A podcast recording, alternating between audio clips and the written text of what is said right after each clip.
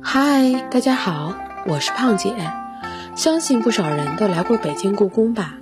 但大家对故宫的建筑跟历史故事了解多少呢？今天胖姐啊，将带大家走进故宫，了解故宫的每一处建筑以及它背后的历史故事。今天啊，咱们一起来听听清朝第一位住进慈宁宫的太后是谁呢？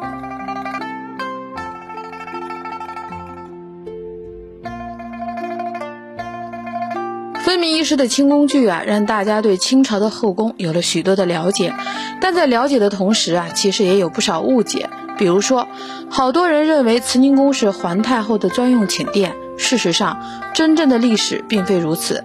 慈宁宫在明朝时为前代皇贵妃居所。万历年间，慈圣李太后、太昌元年（一六二零年），万历帝正皇贵妃、昭妃等人都曾在此居住。天启七年（一六二七年），明熹宗促其皇贵妃等人移居此处。到了清朝，第一个住在慈宁宫的太后就是鼎鼎有名的孝庄文皇后。关于孝庄啊，那传说就多了。她是中国历史上有名的贤后，一生培养辅佐顺治、康熙两代皇帝，是清初杰出的女政治家。咱们一起来慢慢了解一下。孝庄文皇后，博尔济吉特氏，名布木布泰，科尔沁贝勒宰桑布和之女，孝端文皇后的侄女。天命十年（一六二五年），嫁于努尔哈赤第八子皇太极为侧福晋。存德元年（一六三六年），册封为庄妃。存德八年（一六四三年），皇太极驾崩，福临继位为顺治帝，尊为圣母皇太后。康熙帝继位后，尊为太皇太后，在慈宁宫度过了四十四年的时光。康熙二十六年，孝庄太皇太后病危，康熙皇帝悲戚交加。昼夜不离地侍奉在慈宁宫，隔着帷幔席地而坐。一听到祖母有什么动静，就立刻赶到榻前，并亲自率王公大臣步行到天堂，乞告上苍，请求折损自己生命，增延祖母寿数。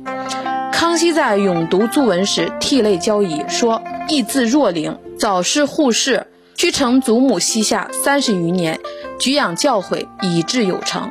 设。”无祖母太皇太后断不能致有今日成立，同级之恩毕生难报。若大算或穷，愿减陈龄，既增太皇太后数年之寿。然而自然规律是无法抗拒的。该月二十五日，孝庄走完了他的人生旅程，以七十五岁的高寿安然离开了人世。根据他的遗愿，灵柩并没有运往盛京与皇太极合葬，而是暂安在京东清东陵，并将孝庄生前居住的慈宁宫东王殿五间拆建于昌瑞山下，称暂安奉殿，停灵其中，直至雍正三年（一七二五年），才在暂安奉殿原处就地起建陵园，葬入地宫。